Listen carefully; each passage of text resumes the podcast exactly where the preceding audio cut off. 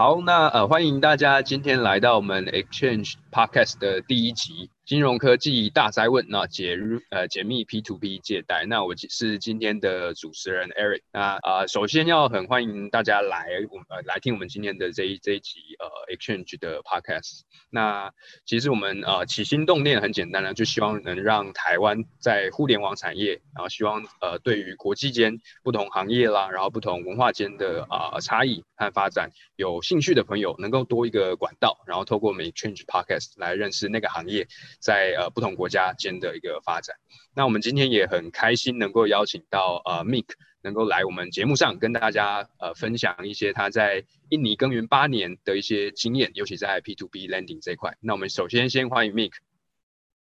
Hello，大家好，啊我是 Mike。首先先呃谢谢 Eric 还有 Exchange 的邀请来呃我们一起来聊聊 FinTech 这一块主题，然后。呃，刚刚 Eric 有提到说我在印尼这边待八年，其实我在这边也做过蛮多不同其他产业，像是呃国际物流啊、贸易、经销、电商或者是数位行销等等。然后现在是呃在一间大叫做 Dana Rubia 的公司负责行销还有产品开发。那 Dana Rubia 其实是一间在印尼做 P2P 小额信贷的金融科技公司。然后呃我们在疫情来临前算是当地这边呃前五名的。呃，小额借贷的产品。那除了印尼之外，我们集团其实也在非洲、拉美，还有亚洲等其他国家，呃，大概总共十个国家左右都有各自的团队在经营。嗯，好，呃，因为我们今天的这个呃主题哦，是从金融科技出发啦，然后待会儿会带到一些比较 P to P 借贷相关的议题。那其实呃，我们很多的观众应该对于呃金融科技 FinTech 这个词。或许有点陌生，那有或许有很多朋友有听过了这个词。那呃，主一开始想要先请教一下那个，那到底什么样呃，什么是金融科技呢？就 FinTech 它是呃起源的背景啦，那为什么会有词这个词的出现跟这个行业的出现？OK，呃，这个题目其实蛮大。那那 FinTech 其实在这几年应该算是蛮热门的词汇。然后 FinTech 就是金融科技嘛，Financial Technology。那我们其实可以把它理解成是，呃，传统金融产业的升级，或者是一种破坏性，呃，破坏式创新的一个方式。例如，呃，如果大家以前有在银行处理过业务啊，应该可以感受到传统金融产业有蛮多限制，例如很多事情你一定要带提款卡，或者是你一定要有证件印章，甚至还要亲自临柜才能进行某些特定的操作。啊，或者是像以前常听到当铺的广告，打刚爱招傻点宝这种，呃，终极的的窘境这样子，就会有会有种种的不便了。那这些限制其实呃造成最直接的负面的影响，就是金融服务本身的它的便利性，然后还有普及率的问题。那这其实也就是。呃，FinTech 想要改善的首要的目标，就是透过优化或者是创新的方式，来提供更好的呃金融产品，同时也让金融服务的覆盖率提高。嗯，OK，其实嗯，刚 Mike 有聊了很简单的介绍，就说 FinTech 它到底呃。为什么会有这个行业嘛？那它的组成和呃原原由是什么？那其实，嗯，如果就我们实际上生活的例子啊，比如说我们啊在台湾嘛，那很多时候，尤其这几年蛮夯的一些电子钱包啦、电子支付啊，比如说 Line Pay。接口支付也都算是在金融科技里面的范畴。那不晓得各位呃听众朋友有没有透过一些 P to P 的借贷平台去呃做借贷的这个动作？那像我自己的话，其实有观察到，哎，台湾有一些这样的平台哦，它有别于以往的这个传统啊银行去跟银行借钱的这个行为，那反而是把呃一般的借贷，然后把它拉到平台上面，可以透过这个平台让大家可以去做小额信贷啦，然后会你从事其他的行行。你也可以去透过这样的平台去帮你呃借到你想要的钱，不管是周转啊等等的。对，那因为刚我们啊提到这个 P to P 的借贷平台，可能有些听众呃会不这么理解，因为刚刚有说呃电子钱包啦或电子支付嘛，那可能都有用过，或呃或直接呃应该说在里面储钱啊等等的。那 P to P 借贷平台可能不一定。那是不是请 Mike？因为他在呃印尼比较在呃多在 P to P。借贷平台这个行业去呃经营了蛮长的时间嘛，那是是请 Mick 也稍微介绍一下，那到底什么是 P to P 借贷平台？那它又是怎么样运作的呢？OK，呃，P to P 其实就是呃 peer to peer 的的意思嘛。那点对点这件事情放到借贷本身呢，这个行为本身就是一定会有一个呃出钱的人，我们我们叫他理财方好了，呃，然后会有一个借钱的人，我们叫他贷款方。那其实 P to P 就是透过媒合这个理财方跟贷款方这两个人呃的角色，然后去达成一个一个 deal。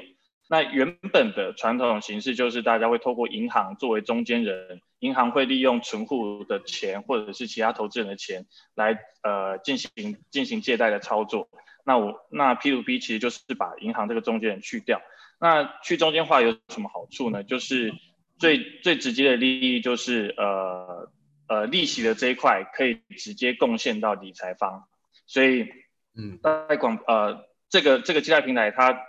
它依据呃不同的条件或者是不同的情况，设定了不一样的利息之后，那那两个点对点，他们就可以根据自己的意愿去没呃去决定是不是要参与这个交易。那这个这样的交易优点就是，呃呃贷款方他还的利息就可以直接大部分都提供到呃理财方手上，就中间中间中间人的这一块的费用就会减少。对，那。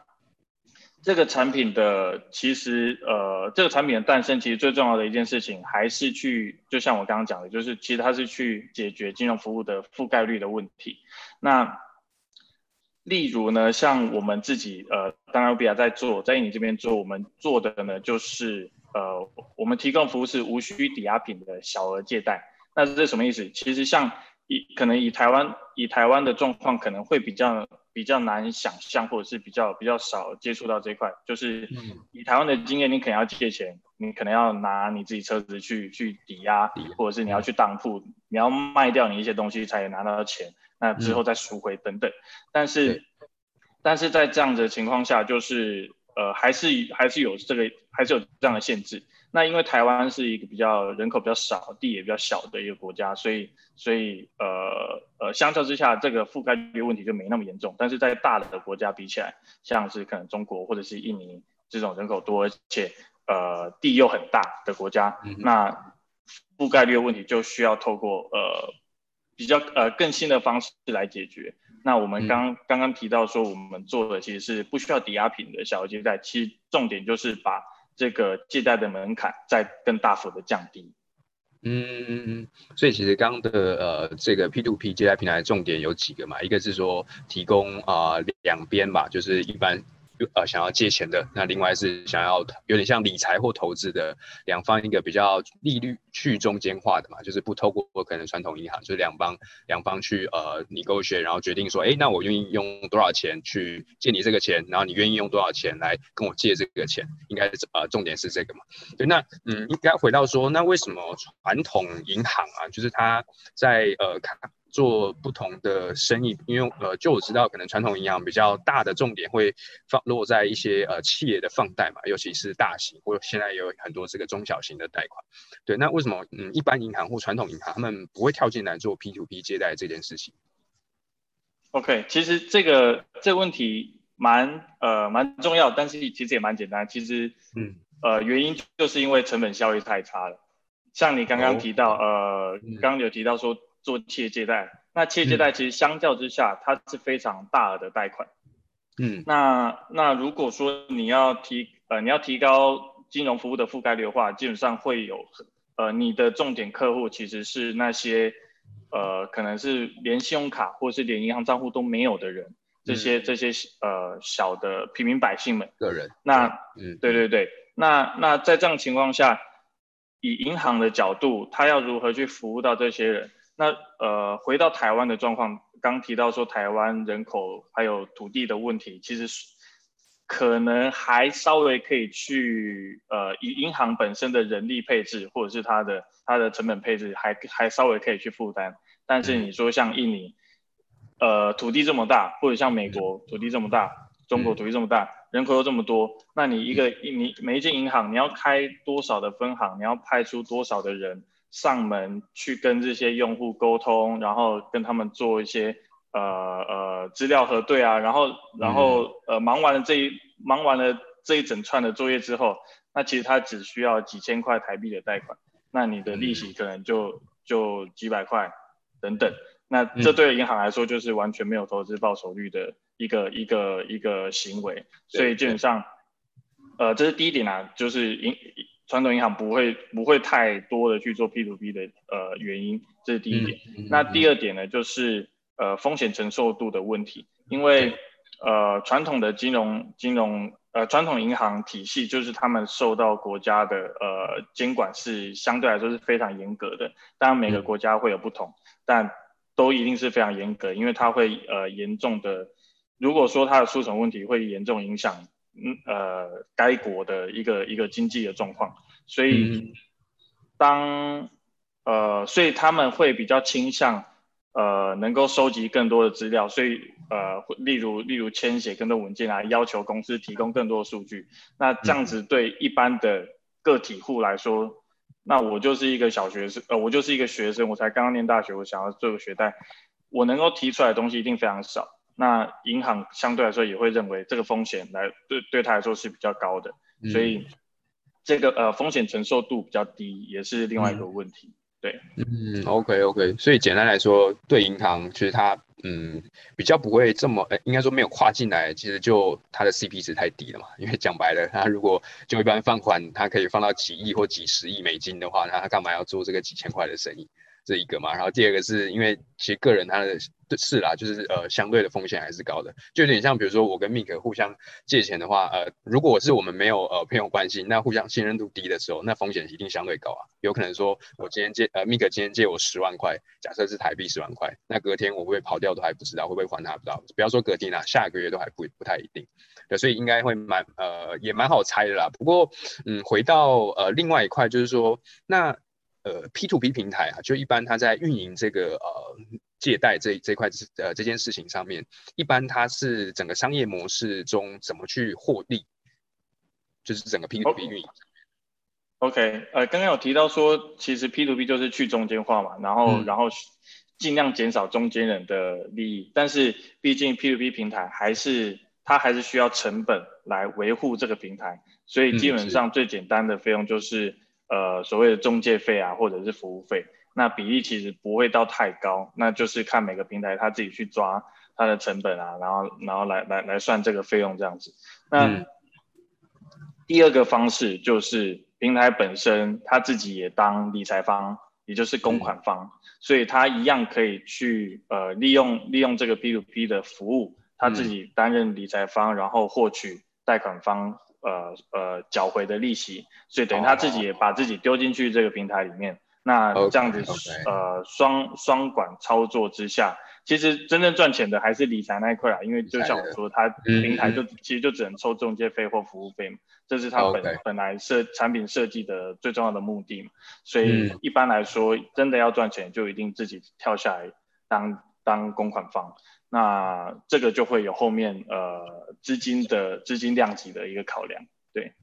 哦，OK OK，哎，可是嗯，像你刚刚讲到，他赚钱的 P to P 平台赚钱的方式，要么是一般的服务费，很很直接嘛，有点像呃银行，我就我知道他可能一般呃借贷给这个中小企业或企业，它中间或者是个人信贷啦，它也会有一开始收取一个呃申贷的手续费嘛，然后中间再用利息偿，这就是涵盖到你刚刚讲的。那如果是 P to P 平台自己当理财方，就是他的。他的钱会从哪边来？就是他要借给别人家钱，他的钱是募来的吗？还是说他也是中间再去做一个杠杆去操作来的？嗯，其实呃，我想可能都有，但是当然比较保险方式就是就是不管你是私募或者是自己拿钱出来，或者是你要再再向其他的其他的呃，就是对外募资也也可以。那像我们我们公司自己就有向一些欧洲的创投去拿钱。对，所以呃，这样子还是相对来说比较保险的保险的资金方式。刚提到杠杆的话，对，我相信还是有人在做，但是以我们来说，我们就没有这样操作，因为还是比较危险。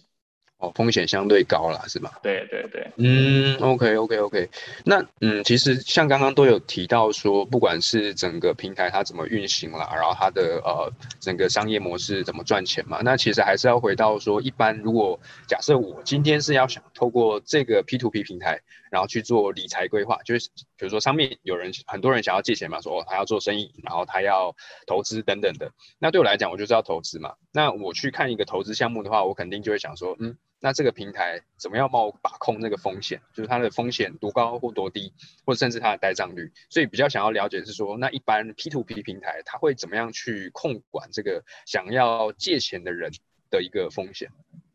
？OK，呃。呃，风险这一块就是基本上我们平台在操作的时候，我们会分为贷前风险跟贷后风险。那贷前风险呢，就是呃，用户在申请申请贷款前，我们会需要他主动填写呃各式的个人资料。那当然就是这个这个这一件事情，其实全世界各地都在做，不管是传统。传统金融或者是新的金融方式，其实大家都在做。那那也是依照各地的法规的状况来来拟定这些这些授信项目。那另外一种是比较偏被动式的，被动式的就是呃，例如例如呃，像像我们的产品是一个 App，对，那用户下载下载这个 App 之后，我们会要求我们会我们会呃发送需求，看用户是否同意。我们去呃读取手机里面的一些资料，那当然这件事情也是跟每个国家的法规有关系。所以像像以印尼来说，我分享一下，印尼一一开始的时候就是呃现现今在这个产业蓬勃呃刚开始发展的时候，其实印尼的监管单位还没有那么强烈的介入。那当时我们的产品呃。当时在做的时候，我们刚刚提到这个被动被动截取的这个收银项目，其实我们甚至还还抓了呃用户的用户的 app app 列表，所以呃或者是一些通讯录状况啊，然后讯息讯息的状况等等。那例如像 app 列表这一件事情，就可以来看看，哎，这个用户他手机里面是不是有其他的借款的 app，嗯，跟我们就是我呃同样同样产品。同样类型的产品的 App，那我们就可以判断说，哎，这个人是不是有有呃到处借钱的这种这种习惯等等。对，我们会当然当然不会知道最真实的情况，但是会作为一个考量。那嗯，但是这一块呢，一定会有各呃各自隐私法的问题。所以当印尼监管单位更多的参与之后，其实这些也都也都被禁止了。所以像像我们现在其实呃。没有太多的这一块，就相较来说没有太多的资讯可以拿到，就是从手机面。那所以呃，那那那要怎么怎么在更加呃做好呃做到更好的贷钱授信，就是我们也会去跟跟呃例如电信公司合作，那我们会我们会发送这个呃用户的手机号码给电信公司，那电信公司会回传相关的数字。但不会，呃，但因为电信公司也也牵涉到个人隐私的问题，所以他们没办法直接回复一个特定的数字，你你只能回答 yes or no 或者是一个 range，所以我们可能会可能会问他，呃，这个人他的月，呃，每个月他电话费的 range 大概到哪哪到哪里，然后网路费使用的状况怎么样，对，等等，也是一样，在电信相关上面的使用情况，我们也会尽量去拿到可以用的数据。那全部兜起来之后，就可以变成一个一个风控筛选的模型。对，那这个是比较偏贷前这一块。那贷后的话，当然就是所谓的催收，催收就是简单讲就是讨债的意思。讨账。那讨债讨债的方式，就也是有很多种，一样也是依照各地法规呃去去进行。对对对。那我我们我们公司都是都是合法的。所以基本上像我们自己在做，我们就只能做，我们只做电话催收，意思就是呢，意思就是很温和哎，对，非常温和，就是甚至连呃，甚至连呃用户用户，我呃我们会要求用户提供一组紧急联系人的电话号码，那我们就除了用户之外，只能打给这个紧急联系人，其他不行。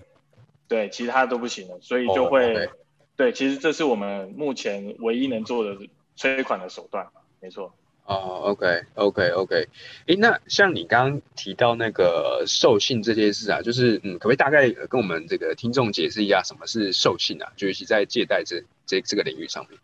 OK，授信的话，其实就是，呃，其哎，其实我也不太知道为什么用这两个字，但 anyway，我们这个这个流程呢，就是对对，就是应该说是授予授予信用，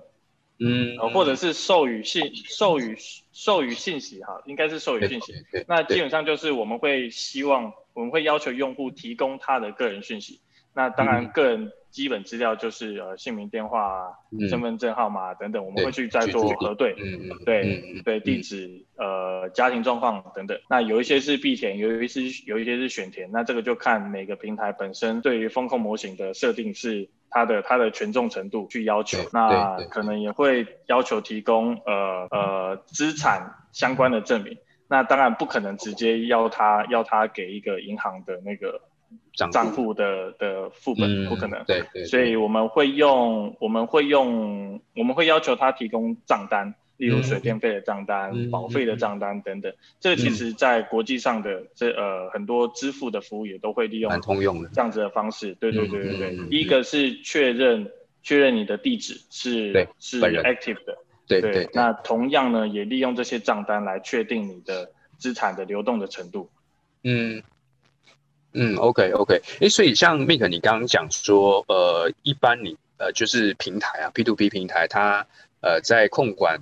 借钱的人，他们那边的风险，一个是当然主动去跟他要一些资料嘛，不管是个人资料等等。然后第二块是有是呃之前会你说要求他那个 App 里面做授权，让他让你们取得更多的他在不管是呃手机里面下载的 App 啊，或一些浏览资料。那现在这件事情还是有吗？还是说它变成是一个 User 呃应该说要借钱的人，他变成是选择性的？那如果呃，如果是选择性的话，他如果不提供、不授权给你们去啊取得它里面手机的资料的话，那是不是整个呃风险控管的流程就会更麻烦了？如果对 P to P 平台来讲，呃，刚刚提到说就是就是截取用户手机里面资料这件事情，其实已经被禁止了，所以我们现在也也没有在做。对，那相对来说，以我们以我们呃平台或者是对于理财方来说，当然这个风险一定是增加的，因为我们能够用来判断的数据又变少了。对，所以所以呃，这个就是看要怎么再用其他更多的数据来补足。那以印尼来说，其实比较刚好比较呃，在这一块这一块这一块体系比较不足的，就是他们有一个共用的征信系统。对，那像是其他国家，可能像台湾，或者是我之前有去呃非洲去那个奈及利亚出差，其实他们会有一个共用的呃征信系统，那每个金融机构可以加入会员，然后呃透过透呃得到用户的认，得到用户的同意之后，去申请一些呃用户的个人数据出来作为作为评估，啊作为风控模型使用，所以。这其实是呃印尼这边目前一个呃体系上的一个缺失啊，但呃现在就我所知，监管单位也正在正在尝试建立中。哦，OK OK，这其实蛮重要的，因为像 Mig 你刚刚提那个有点像一个联合的征信中心嘛，像台湾有台湾那那个全名叫财团法人金融联合征信中心，这我查过一下资料，它我记得它是民国六十多年吧，它也是就是各个就监管单位啦，然后再加上台湾的这些传统银行吧，然后一起联合起来，那目的就希望说会员间，就尤其是这种传统银行机构，它在做这个呃贷款的时候，不管是企业或法人啊，它就可以透过这样的一个呃联合机构里面的这些信用数据，然后让银行可以比较好去呃评估吧，就是这个借款的呃企业或者是借款的人他的这个信用状况。所以其实像你刚刚提到，印尼现在还没有这个机构的呃出现嘛，等于说呃印尼政府还有它的金融监管单位也在拟定这些计划嘛，那慢慢的可能可能会未来会有嘛。呃，对，现在正正正在正在准备中，所以。其实有这个东西，其实是对所有的金融机构都是非常方便的。像我之前去奈及利亚状况，就是他们会要求，呃，不管呃要求所有的金融机构，不管你是已经已经在营营呃营运的，或者是你刚要刚要注册公司的，你们呃每一个金融机构都需要加入至少两间这种征信中心。你呃那加入的方式呢，就是第一个要缴会费，然后第二个就是。呃，你的用户数据一定都要上传到两间呃这两间征信中心。那同时你也可以发送发送申请去取得这两间呃征信中心的用户的数据。那其实以奈及利亚来说，他们不呃，他们不只有金融机构的数据有收集到，他们其实也会也会跟呃一些比较大的大的品牌商，像是就就我所知的像 LG 啊，或者是一些手机手机品牌商，他们会利呃也会也会把他们手中用户消费的数据通通加进来，对，所以。其实像像我当时去奈及利亚出差的时候，我就非常惊艳，就是他提供的那个征信系统，你可以知道这个用户他现在是不是呃，当然之前啊，那当然之呃用户之前的那个借贷记录都一定是看得到的。那比较让我惊艳的是，它其实可以甚至还可以看到当下呢，这个用户还有同时有在申请哪些贷款，然后他的通过状况。是不是呃，是不是已经完成等等，所以他你你就可以知道，哎，这个用户他现在到底缺钱的程度是怎么样，或者是他是不是就是想到处到处全部借一轮？对对对，所以我觉得呃，以以借贷这个行业来说，这样子的征信系统是非常非常方便，呃，整个金融产业在运行。那对，那也也很很很希望赶快看到印尼能够。能够把这个东西弄出来，不然我们自己收集数据其实有很多很多的限制。对啊，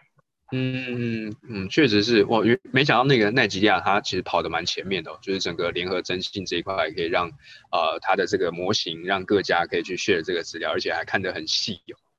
就还你可以看到你同时这个啊消费呃就是要借钱的人他还同时有借起哪些平台的嘛的那个款项这样子。嗯，OK，那因为刚好呃有聊到说，嗯，在这个市场上啊，授信啊，然后还有这个催收的一些呃方式嘛，对，那我记得好像在二零一七、一六、一七、一八那时候吧，呃，在中国。我记得中国政府好像有对这个市场，因为那边金融科技的发展其实很快嘛。那我记得他中国政府有特别对这个市场上授信跟催收很泛滥的这个行为或者现象，有特别去做规范跟监管哦。那这个呃，Mike，你那时候有啊，就了解到这个讯息吗？OK，呃，其实这一块我之前我之前一开始接触的时候，当时是在一间广告代理商工作。那那我希望就去。找这些这些 P to 呃 P to P 或者现金贷的公司来来做呃作为客户嘛，就是帮他们丢广告，所以当时就开始了解这个产业。那中国的状况其实是这样，就是呃它发展的太快，就是大家知道呃呃这个这个是一个可以赚非常多钱，因为它它就可以直接拿到利息嘛，就是又可以避开原本银行的限制，所以其实当监管。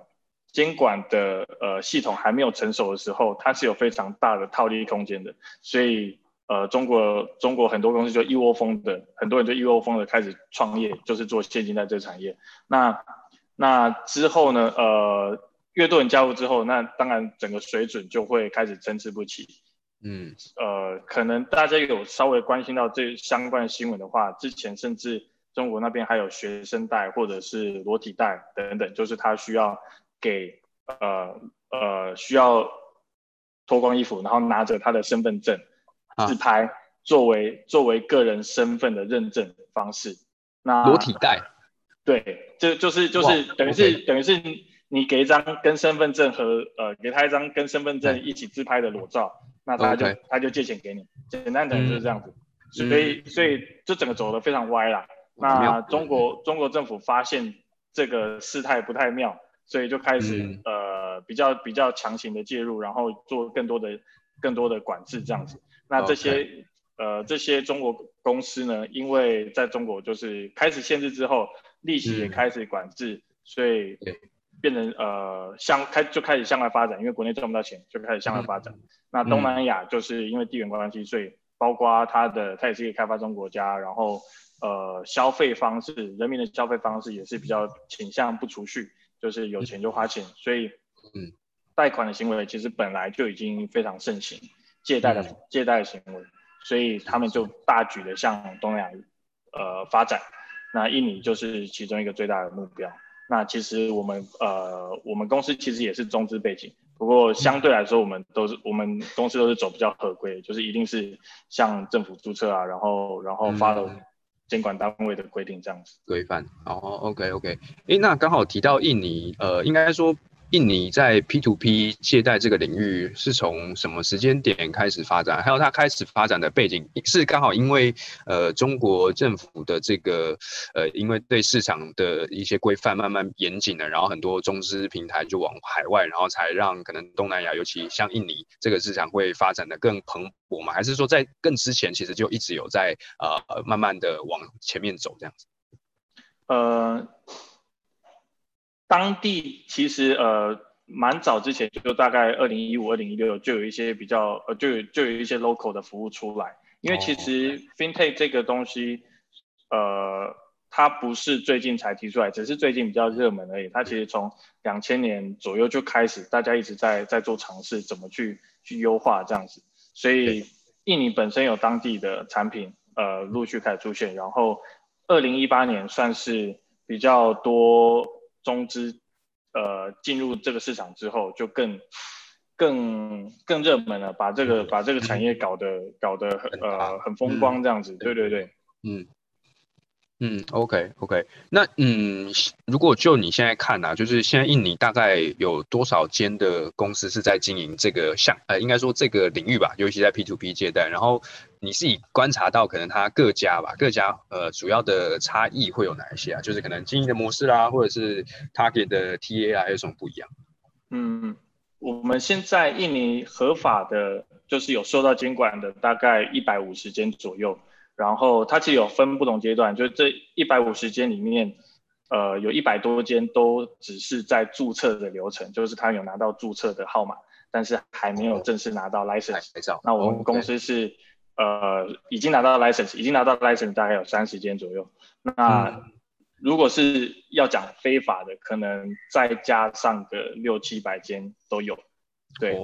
那非法的呢，就是基本上他就不需要管这些合法，呃，这些这些监管单位他他规定的东西，例如，嗯，监管单位其实主最重要就是规定利息你能够收多高，然后你的催收方式，呃，不能够太超过等等。那非法的就几乎就不管这些东西了，他他会对依照他们想要赚钱的方式去做设定。对，那那刚提到这些合法的平台。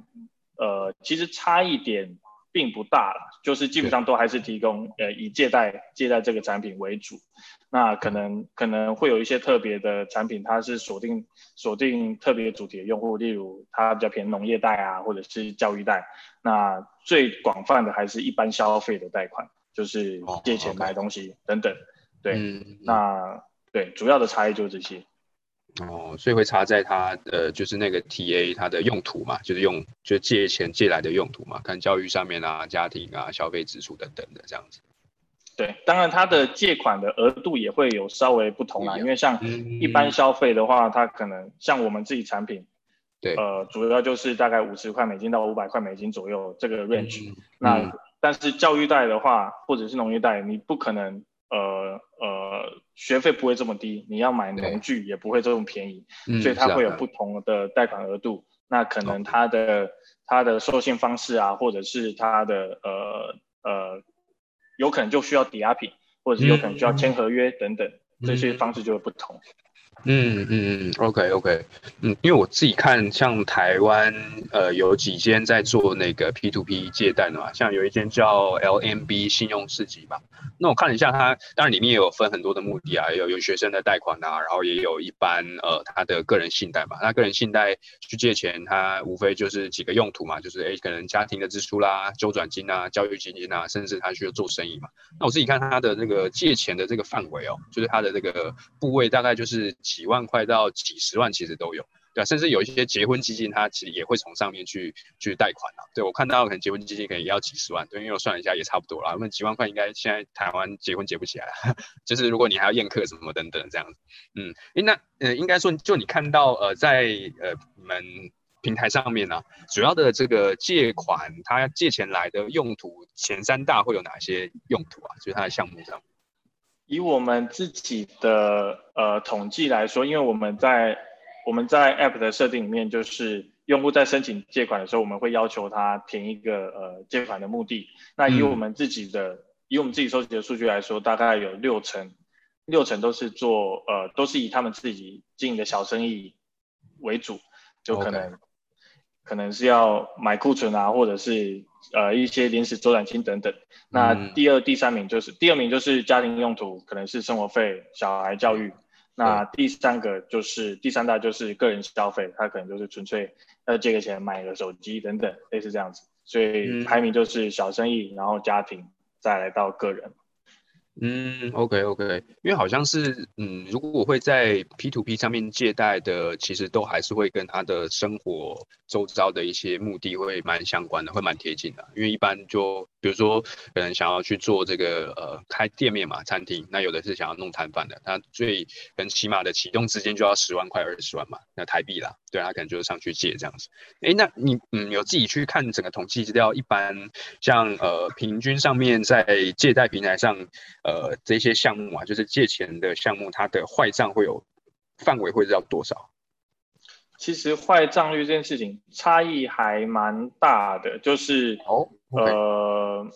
第一个是不同不同产品间，就是像我们自己产品跟其他产品，大家的坏账，呃呃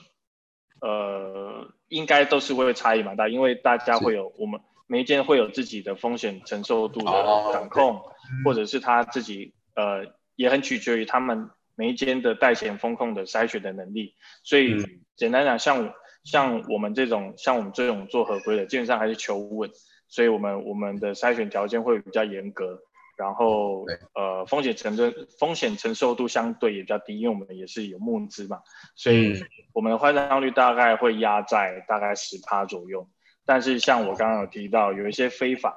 那非法的他们他们呃。主要就是想，主要就是想快速获利。那快速获利，他们就会想要想要呃，他们利息就会放比较高，然后你想要丢给更多的人，所以他们其实风险承受度会拉很宽。那所以它的坏账的承受坏账率的表现就会非常高。对对对，像去年其实有一个蛮大的意外，也不算意外，就是蛮大的突发事件，就是嗯，有一批鲁代大军，这个好像也就我所知，好像也是中国那边传过来，就是。他们呃有一批鲁代大军，他们就是呃他们就是收集了很多用户的资料，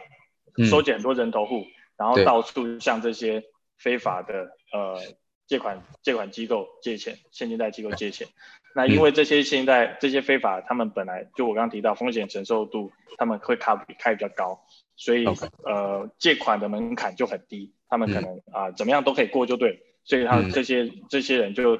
呃，会有共贷的现象发生。共贷就是同一个人向多个多个产品借款，那借款之后，他们就把钱带走了。嗯，所以所以去年年中的时候，其实就有一批当初这些非法的呃现金贷公司，他们坏账率，就我所知有拉高到六十还是七十趴左右，这么高。所以基基本上大家都是都是赔钱，一笔就一笔不见了，所以说就回家了。对，哦所以说就回家了。你说鲁代鲁代大军，鲁人勒索的鲁鲁俘虏的鲁，鲁人勒索的鲁，然后贷款的贷，对对，鲁代大军哦，是中国那边的这样。那当然，到底是谁策划的，这没有没有人知道，但是就是呃，基本上就是有这件事情发生。哦，那不就很像割韭菜的感觉吗？没错没错没错，就是想要就割这一批想要炒热钱的这些现金贷公司。对，那像像像我们这种呃，像我们公司是本来就是。呃，风险风险控制本来就比较严谨，所以基本上他们也不会找我们当目标，因为他他这些人头过来就是拿不到钱。嗯，对，嗯嗯，OK OK OK。哎，那像你刚刚有提到，像你们在做这个催收这一块，因为政府规范的关系嘛，那顶多就是用电话的方式嘛，打给这个贷款的人啊，借款的人，或者是他的紧急联络人嘛。那你有听过比较呃不一样或比较夸张的一些催收方式吗？其他的平台，如果是非法的话，其实其实大家能想象的也都差不多啦。呃，新闻上看到的，就是就是第一个就是到处打电话嘛，一定一定还是会先用电话为主，因为比较比较省时省人力嘛，电话为主，所以到处打，不打给你，打给你朋友，打让你公司，打给你爸妈，叭叭叭到处打。那那这个当然就是他基本上也需要去抓你的那个通讯录的名单。那可能他每每一个都打等等，对，那如果呃再更进一步，当然就是就是会有实体接触，他可能会上门，对，或者是或者是呃呃，当然到更严重什么什么绑，呃，就是会有生命危险等等，我觉得可能还不至于，这个就会跟你的贷款的额度会有会有关系了。嗯，你贷款金额高的话，它才有需，它才有需要做到更严重的程度。那以印尼来说，像我们这种小额贷款，你一笔才一笔五十块美金，五五百块美金，那基本上就是直接直接认亏比较快，不用再还你你派人出去到他家，可能车费都超过了。对啊，那成本就违和嘛。对啊，对啊，所以所以呃，简单来讲，就主要这个产业呢，还是以贷前。风控的这个能力是最关键的一个技术，你前面筛选的好，你后面就不用担心太多了。嗯嗯，所以这个是不是也是一个呃，你你刚刚说那个风险风控的这个模型，也算是各家 P to P 平台各家的一个核心价值嘛？就是它在技术上面的一个能力嘛，也算是它如果呃要做大的一个卖点是吗？就是它可以确保它在后面运营上面是第一个，它的呆账率会比较低，然后它的还款率还有什么各种的面向也都会呃不会这么差，应该可以这样说。没错，哦，OK。嗯，哎，那可是如果真的，我再问极端一点，就是如果真的催收这种途径都没有效的话，贷款人就说啊，一翻两瞪眼啊，我就真的还不出来，那那还还能怎么办？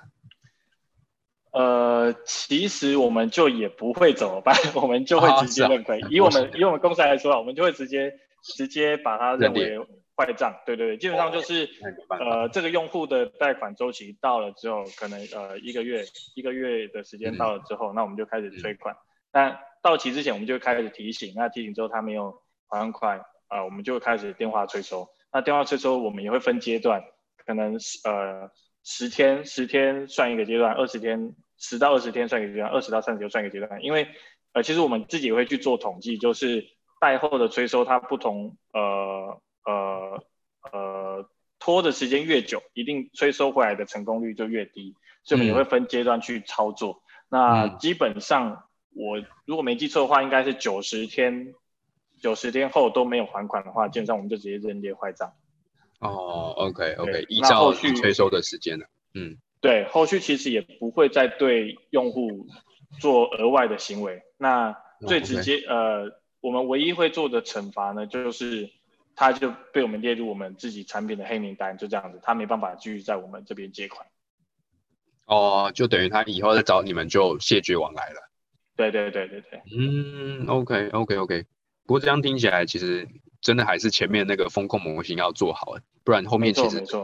如果是正规经营的话，后面呃你其实也只能温和的电话催收啊，那后面真的没催收到也不能干嘛了。对对对，那其其实其实像我像我跟呃朋友在在讨论这件事情的时候，其实他们蛮多人都会问说，哎，那那我就呃没还钱也不会怎么样，那我就一直借就好。那其实一般来说，像呃，一般来说正常的正常的平台都会有像我们一样的黑名单的制度，就是这个人的在我们自己平台里面的信用不好的话，他的信用历史不好的话，那我们就会把他列入黑名单。所以他他能做的是，呃，一定会有这种人存在，就是就是像我刚前面讲的鲁代大军这种人，一定会有这种人存在。但是基本上他就是全部呃轮过一批之后。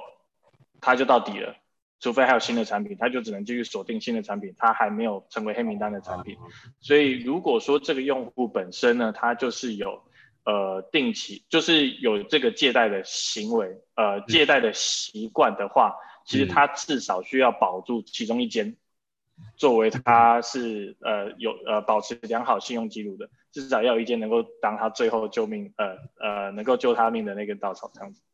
哦，OK OK，对，所以哦，所以其实你刚刚讲的就是说，他有可能因为反正我说，哎，我 A 这间借不到，那我就 B 嘛，然后去 C 去 D 这样子。可是我因为你刚刚说那个，其实各家他的这个呃，应该黑名单这是他各家不会去共享嘛，所以他也有像是投机嘛，就是说啊，反正你们又不知道我的信用状况。因为像台湾反而是不太一样，就是如果你在呃 A 这个银行，你的信用是黑黑的话，其实基本上你的他就会在你有点像你的个人的呃有点像履历吧，信用履历吧，他就会记上一个黑名单。那你未来去其他银行，他就会因为台湾有这个联合的征信中心嘛，所以你呃他资料一调出来就会知道说哦，Eric 你已经去 A 银行贷过，可是他呃你是黑名单的，未来我们。基本上也不太可能再带给你了，因为我已经知道你这个资料了。可是，在印尼，因为各家都是分开的嘛，所以就变成说他还有这个中间这个投机机会嘛。但就是呃也也不鼓励啦，因为反正呃就是因为你 个人的信用就是你自己跟着你一辈子嘛，所以你这样做也是在有点像投机。对，但刚刚讲到这个黑呃，刚刚刚刚你提的是非常重要一点，就是因为因为前面有提到印尼这边还没有一个一个联合的征信系统，所以还可以这样操作。那你看我提到黑名单这件事情，其实到底会不会共享呢？呃。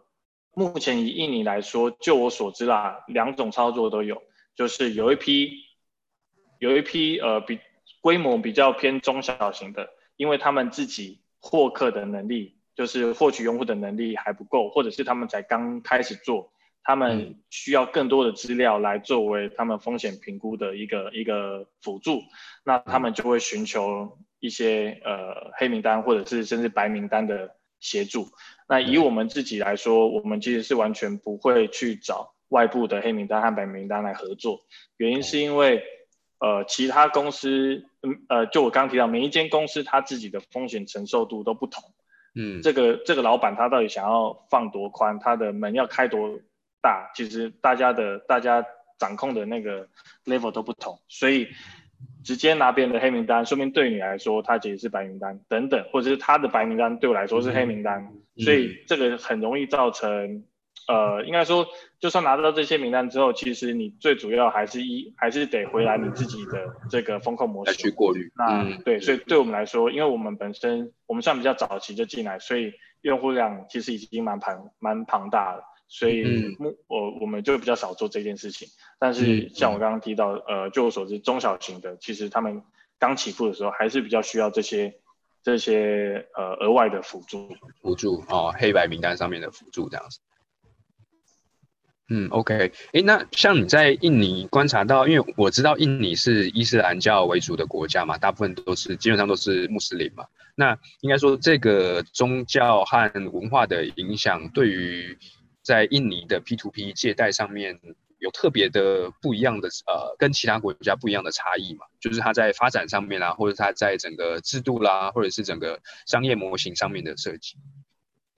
呃，伊斯兰是伊斯兰教是一个蛮蛮有趣的宗教，就是呃，尤其是他在金融这一块的见解也是蛮有趣的，就是呃，穆罕默德是伊斯兰的先知嘛。那其实穆罕默德在《可兰经》里面，就是他他他得呃他得到的这些圣旨的内容中，其实就有蛮多次是排斥呃向贷款人收取利息的这个行为，因为他们他认为呢，你向你向借款呃你向贷款人收取利息的时候，大部分会造成一个恶性循环，就是他贷款人为了要还这个利息，他可能又还需要再去借钱，或者是。呃，可能生产力还不够的时候，他还不出来，那那这个这个这个帮助的良性循环就断掉。所以他们他其实呃穆罕默德其实是蛮排斥这件事情，这呃有很明示在那个古兰经里面。所以所以伊斯兰金融的其中一个一个规定就是他不希望有利息的存在。对，那那大家可能会想说，哎，那你没有利息，你不收利息，那你要怎么你要怎么？怎么获利？你要怎么继续营运下去？对啊，其实呃，就我的了解，其实它它的本意呢，就是呃，利息共享、风险共担的一个概念。嗯，所以其实其实以 P to P 来说，我觉得就是非常符合呃，一散金融的一个一个一个一个工具。对，所以呃，像像假设你是找一个农业农业贷的项目，那这个农这个农夫。他可能是种辣椒、种种小麦、稻米等等，那他一定会有收成的问题。那最后，其实像这些平台，他们在标示利息的 range 的时候，他不会给定一个一个定额，他会给定是一个范围，可能十二到十六等等，类似这样子一年。那那你就会知道说，哦，它其实是有你其实是有一个风险存在的，不一定可以拿到这拿到这么多。所以，对 P2P。这个产品其实是蛮符合伊斯兰金融的。那那呃呃，对于对于利息这件事情，其实呃在传统的金融体系，他们要怎么样去配合伊斯兰金融，也是一个蛮大的问题。所以这个这个这个其实就看每个伊斯兰教国家，他们要怎么去融合，把自己的金融体系融合到这个伊斯兰的金融里面。那当然也是也是看每个国家他去决定说，我到底需要融合到什么样的程度。所以像我所知，呃，东南亚的话，算是马来西亚，它推广的比较比较热烈一点，它做的比较多，在算是东南亚的伊斯兰金融的呃呃领带领者这样子。嗯，OK，哎，那你说，嗯，一般的应该说 P to P 平台上面它列的这个利息这件事，它就会列一个范围嘛？那是不是在一般的这个传统银行上，就我们呃，像台湾呐，就会会会表去呃列表嘛，说哦，现在活存的利率多少，然后定存呃六年、十年、几年期的利率多少？所以在呃马呃印尼的银行，它不会，它会去特别标这个利率嘛，利息。印尼的银银行也会啊，银行当然也是会，但然后 P to P 的平台也是会，就是你如果是理财方，你是想要你是想要提供资金的，你会看得到每一个标的。它大概给你的一个一个利息的范围，或者是有可能是范围，有有可能是定值。嗯，哦，OK，OK，OK。所以像印尼，因为呃，等于说刚刚讲到 P to P 这件事情啊，就这个运营这个平台，它就怎么获利，就两件事嘛，中间的服务费，然后再来就是它作为呃借钱给别人嘛。那就我知道，是不是印尼它对于这个利率这件事情啊，就是它。高是可以可以到很高的，比起我们台湾的这个对于高利贷的想象还要更高了。对，其实呃，其实这跟这个第一个事情是跟货币本身有关啊，就是印尼的印尼货币本身浮动比较大，那这种这种国家它本身定存的利息就会比较高了。像像现在你在印尼银行定存的话，就大概是一年可以大概七趴左右。那台湾我记得已经一一直都是低于一趴嘛，就我印象。对对，没错。对对对，所以所以呃，当当你是利用 P to P 平台来操作的时候，刚刚前面有提到，就是 P to P 是去中心化，就是它把它只收取手续费，所以整个利利息又可以归还到呃理财方这边的时候，其实它的利息是可以拉得更高。那像像我们呃现金贷这个产业在印尼的监管。监管单位它的表定最高的单日利息是零点八 percent，所以这是单日哦，所以一个月其实就可以收二十四 percent。如果说你的资金运用量是满额的话，哇，翻周率很高的话，哇，对，那 Mik 可以开一个团，就以下开放印尼 金贷团，月利 利率是二十四 percent，超高的，在哪边找啊？其实其实没有没有，哎。要要要小心点，就是刚刚提到的是跟呃，应该说是跟用户，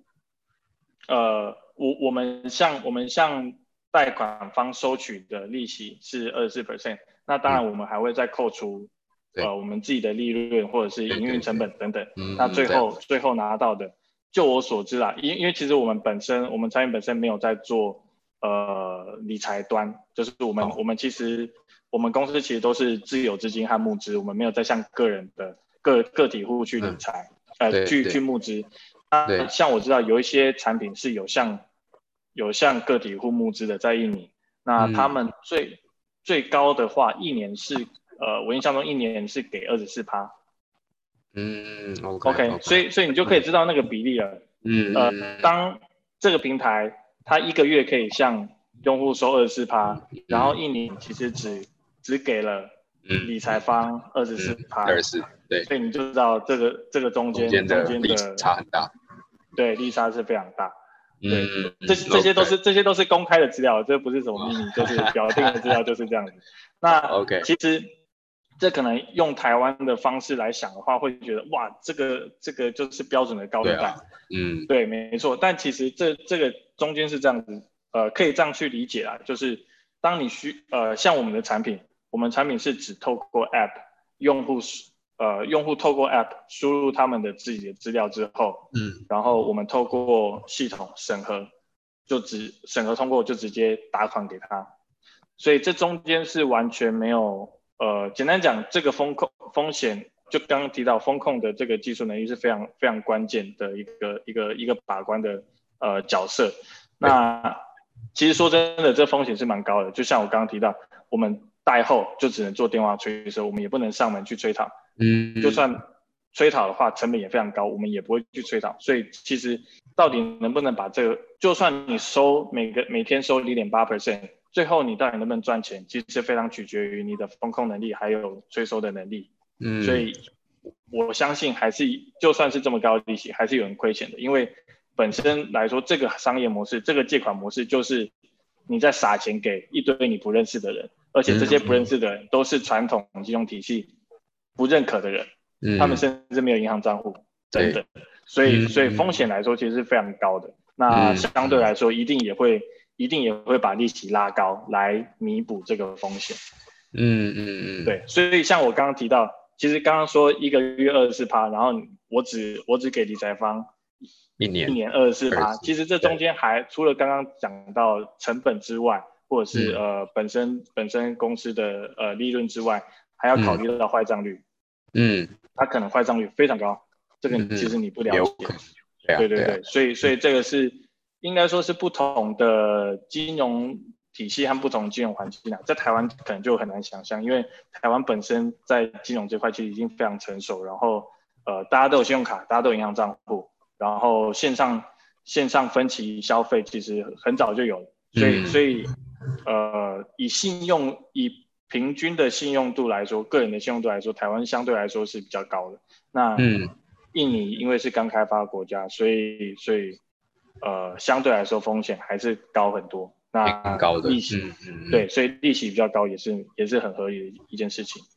好，那我再补充一点，其实刚刚提到很多风险跟利息的呃讨论哦，就是大家可能会觉得，哎，那如果说我真的是把钱借给一个陌生人，那这个风险的确是非常高。那到底为什么呃为什么这些人还是愿意去理财呢？其实其实呃 P to P 的方式，它不是它的运作方式，其实不是真的真的。单点对单点，应该说它是单点对多点，所以因为一般来说理财方，你你有能力理财的，你不会只只丢个五十块美金进去，然后借给单一个人。那你如果是单点对单点，那这样的风险就会非常非常高，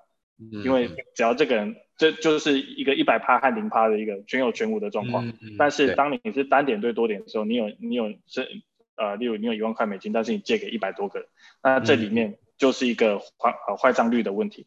所以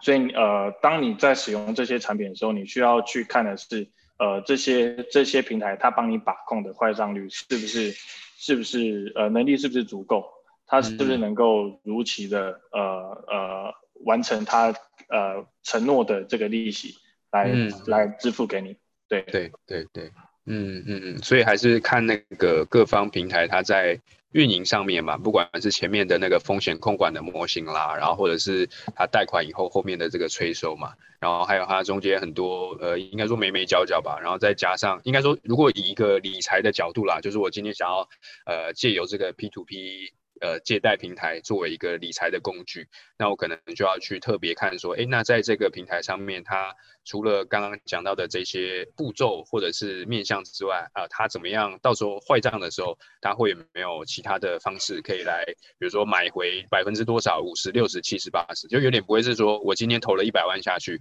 那可能真的到时候坏账的话，那我中间的一百万就完全没了。那最好可可能他有一个担保嘛，就说，哎，我那我帮你坏账买回六十八、七十八、八十八，那这是这个是理想的状况了。那如果没有的话，那就变成说，可能反过来讲，这个 P to P 借贷的平台，它可能就会再给你更高的利率去吸引你。让你可以呃透由他们的这个平台去作为一个理财的工具，那其实这个就是看个人的呃抉择啦，自己的自己的拿捏吧，还有自己在人生哪个阶段可以接受的这个风险承受的能力。投资有赚有赔嘛？没错没错没错，对要详细看啦，那底下面的那个理财说明，商业说明书，对对没错没错。对，那呃其实最后想要问 Mike 说。这这比较大啦，那我觉得也是想呃听一下 Mink 的一些呃想的观察吧，就说你觉得在印尼，因为印尼待是最久的嘛，那在印尼的 P to P 借贷这个行业，它下一个阶段会往什么样的面向去呃迈进呢？或者说各家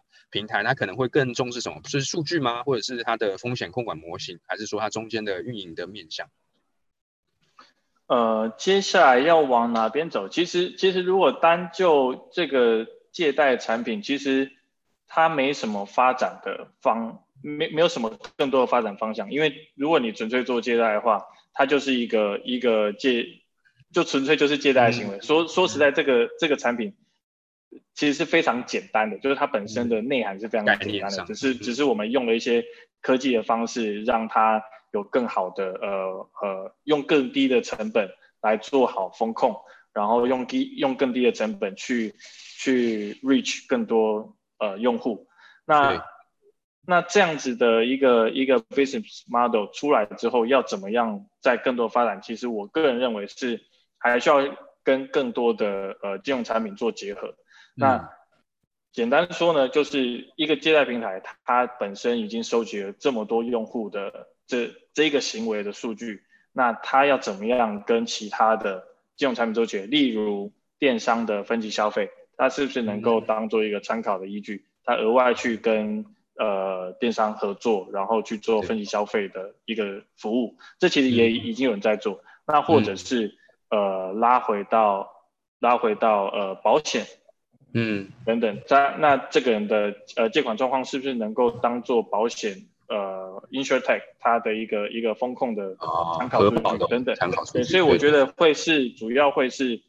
呃这个平台它累积的用户数据，嗯，怎么样去跟其他的金融产品来做结合，然后然后来做应用这样子，所以反而是不会，我觉得再往借贷去走就就有点有点没什么搞头，它它需要再做更多的结合。那以金融以金融产品来说，其实借贷只是非常非常小的一块，很边边角角的一块。里面还有很多很多可以玩的，当然，所以，嗯，对，就看怎么样把这些数据融合进来。那其实，呃，我自己的感觉啊，就是因为最近其实也蛮多人在推，呃，Social Dilemma，就是 Netflix 那那那一部那一部纪录片，就是在讲，呃，社群媒体的平台他们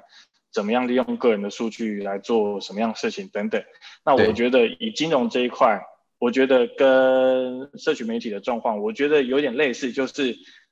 呃，个人的个人的行为被更多的数据化，被更多的截取，我觉得是已经是一个不可逆的一个趋势。对，所以这这中间也会有矛盾存在啊。你像刚刚前面提到这个联合征信中心，你的你的数据，你愿不愿意让这些金融机构把你的收数据收集起来，保存起来？这其实也是呃大家很关心的话题。虽然说我我个人认为这已经不可逆了，你完全完全不用想这件事情会倒退走，我觉得不可能。嗯，所以所以反而大家可以尝，就是在讨论这一题的时候，可能就会变成是怎么样跟这样的模式共存，怎么样呃呃找到更好的平衡点，在于保护个人隐私和和让呃这个科技的力量能够更大发挥，这个中间抓一个平衡点这样子。嗯嗯，其实其实总瓜而言，就是说怎么样利用数据吧，然后其实还有在应该说横向的，在这个行业跟其他行业有连接嘛。那其实重点还是让我们一般的这个消费者吧，可以享有在金融科技上面更。方便了，然后更呃快速可以取得的一些服务吧。那呃，但但相对来讲啊，就一定会有一些呃矛盾点，就是个人资料隐私的问题嘛，还有个人这些讯息呃被其他的呃不管是第三方平台啊取得等等的问题。不过如果我们乐观一点看的话，其实生活应该是要越来越方便了，越来越好。对，是说中间的取舍吧，取舍说哎，看看我们要去怎么去看待这件事情，跟它发展后面的一些方向这样子。好，那呃，我们今天很谢谢 Mik 来跟我们分享关于 FinTech 的一些行业里面的呃，算 know how 吧，然后特别是在印尼的 P2P 这个借贷行业的发展。对，那我们再次的谢谢 Mik。对，那我们呃 Exchange 之后也还会有一系列的这个海外互联网。的 podcast 内容，那可能是有跨境电商啦，然后有线上的旅游平台啦，那甚至有其他的线上影音串流等等，也都不一定。那如果有兴趣的朋友呢，可以敬请期待我们接下来一系列的一些 podcast 内容。那我们今天就先这样喽，谢谢大家，拜拜，拜拜。